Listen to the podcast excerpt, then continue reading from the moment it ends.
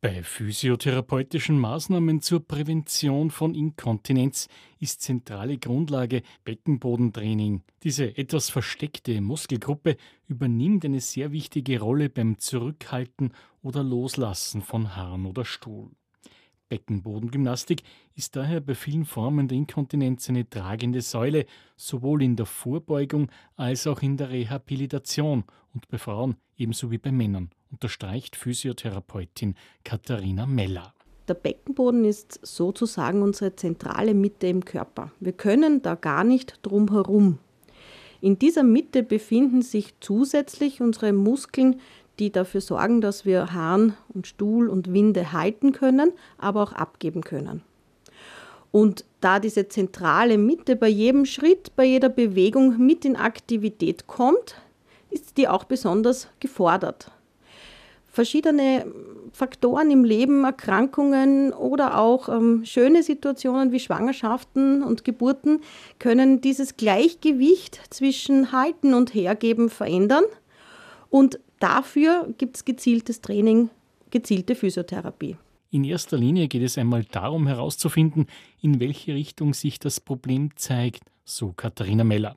Ist es ein Problem, wie es viele kennen, dass ich den Hahn nicht zurückhalten kann, vielleicht beim Niesen, beim Husten oder ein Wind nicht mehr halten kann, auch wenn ich in Gesellschaft bin, dann geht es ähm, darum, einmal die Muskulatur zu testen, so wie wir es auch bei anderen Bereichen in der Physiotherapie machen, zu schauen, wie viel Kraft ist da. Ist es Schnellkraftproblem, ein ausdauerndes Problem?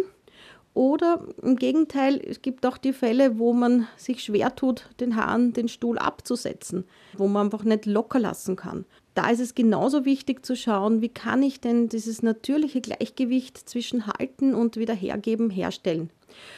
Wie mache ich das in der Physiotherapie?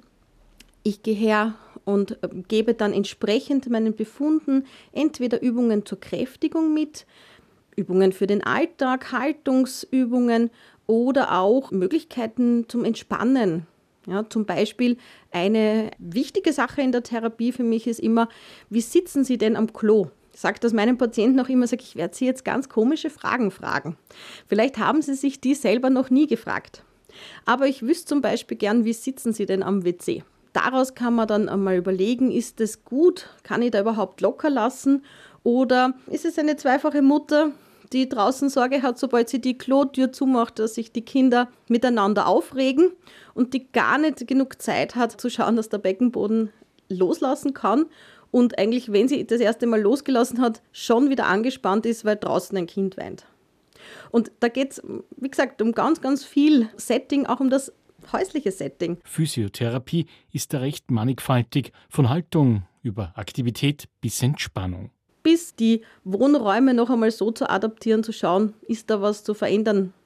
Oder ich habe auch eine Patientin, da war in ihrer Wohnung das WC in der Nacht so weit zu weit weg für sie, dass wir dann überlegt haben, was könnte man machen? Kann man vielleicht in der Wohnung was adaptieren? Kann man sich ein Hilfsmittel organisieren, dass man in der Nacht nicht so einen weiten Weg hat, wenn man dann in der Nacht dringend aufs Klo muss. Durch Zuweisung von Fachärzten wie Gynäkologen, Urologen und Proktologen kommen die Betroffenen zu Physiotherapeutin Katharina Meller es sollte total normal sein, dass jemand sich nicht mehr genieren muss. Ich bin jetzt äh, mehr als 20 Jahre dabei beim Beckenboden, erlebe, dass gerade beim Thema Inkontinenz, Haaren, sich sehr, sehr viel erweitert hat, man leichter darüber sprechen kann. Hingegen zum Beispiel das Thema Schmerz oder aber Stuhlinkontinenz immer noch ein großes Tabu ist und da haben wir noch sehr, sehr viel Gesprächsbedarf.